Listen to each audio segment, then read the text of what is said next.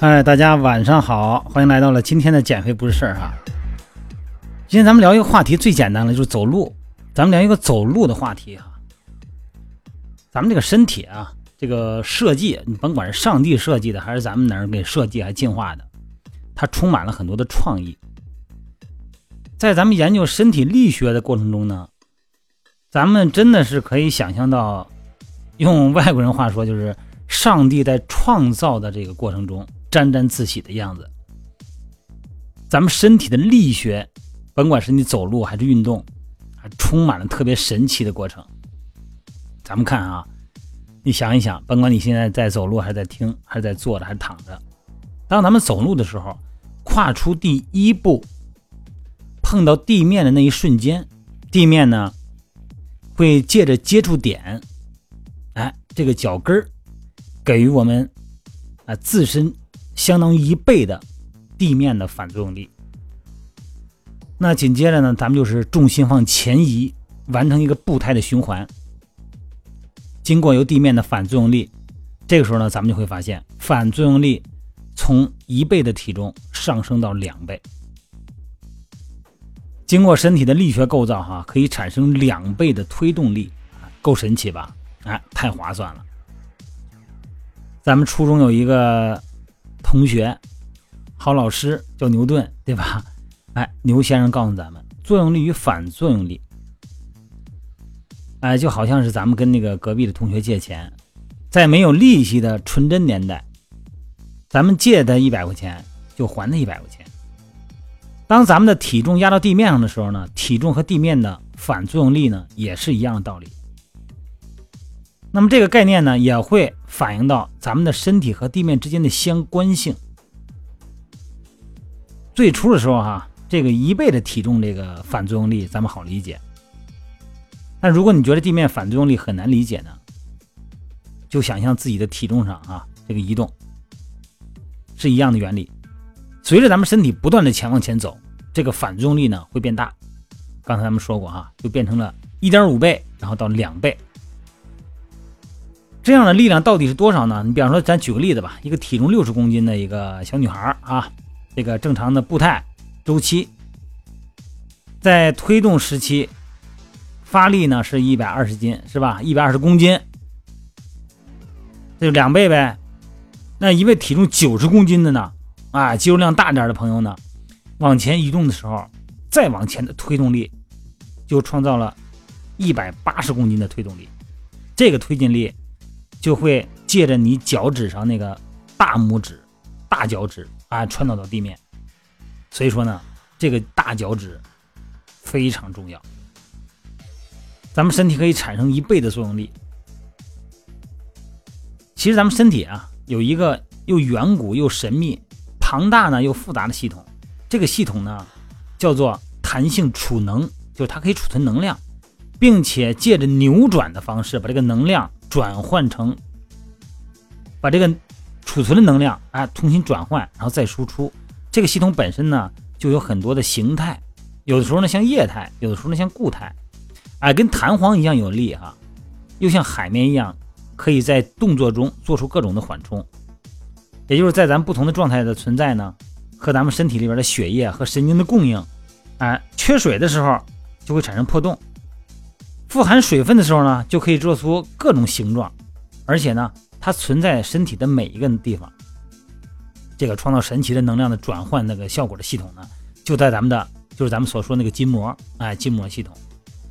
以前咱们不是聊过那个这个筋膜学的话题嘛？但是有点枯燥乏味，不是吗？但是咱们只要是动，它就会产生这种效果，它会吸收能量，然后又能释放能量。所以说，当咱们这个身体啊。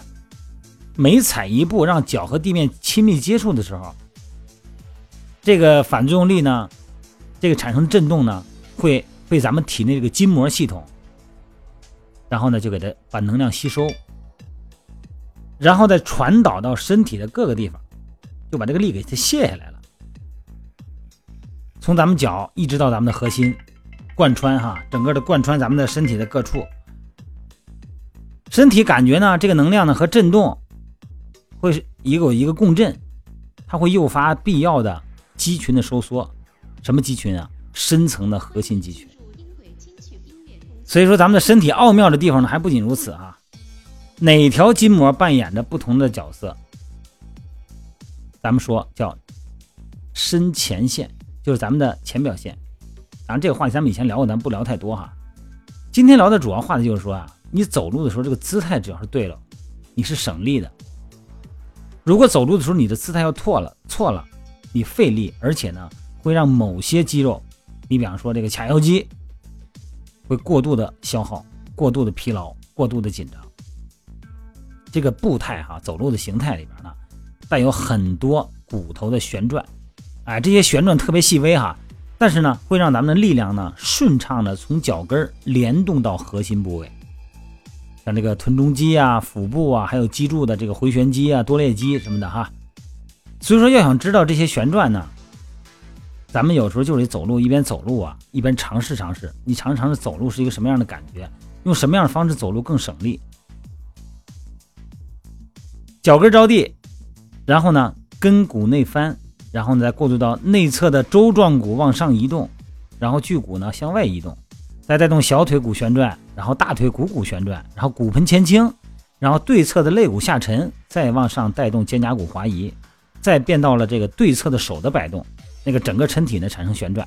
那么这个旋转的扭力带就对动对着这个对侧的脚进行摆荡起，也就是说呢，咱们的右脚和左臂的摆动。骨盆和胸廓的对对称扭转，啊，就产生一个特别合理的、特别经济的、省力的走路模式，并不是说让消耗大小，关键问题是让咱们的骨骼、让咱们的力量产生的这个原动力，就是肌肉，哎，产生一个对称性的一个收缩。哎呀，这个包括还有鞋子的因素啊，鞋太软呢，鞋太硬啊，哎，这些因素呢，也都阻碍着或者影响着咱们身体的本体感受。也就是说呢，咱们的鞋越高级，减震能力越好，咱们这个走路的模式啊，可能就变了。因为我不需要走得更经济，也能达到同样的效果。所以说呢，为什么说有时候要光着脚走走路呢？哈，呃，光着脚在木地板上，如果地不够凉的话啊，不是太凉的话，啊，在在木地板上走一走，在沙滩上走一走。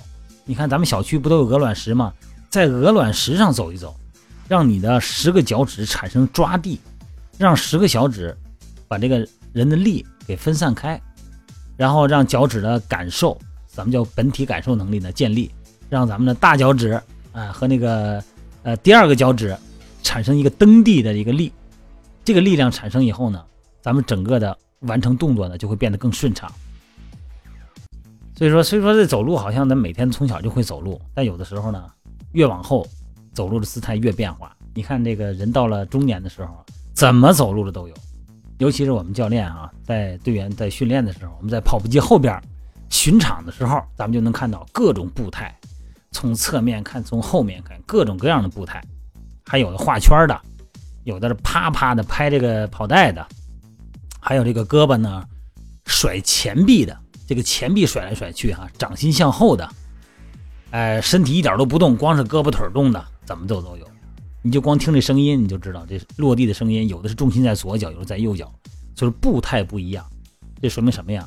用我们的话说，你的核心部位不稳定，好吧？今天啰嗦了挺多的这话题哈，从最简单的步态看咱们的核心稳定，这个是今天话的主题。好，各位，对着镜子仔细的调整你的步态，看看你是不是呈现一个对称的，完成一个更经济的一个走路的模式啊，运动模式，走路模式。咱们作为一个最基础的运动模式，好吧，今天咱们就到这儿啊，好，各位晚安。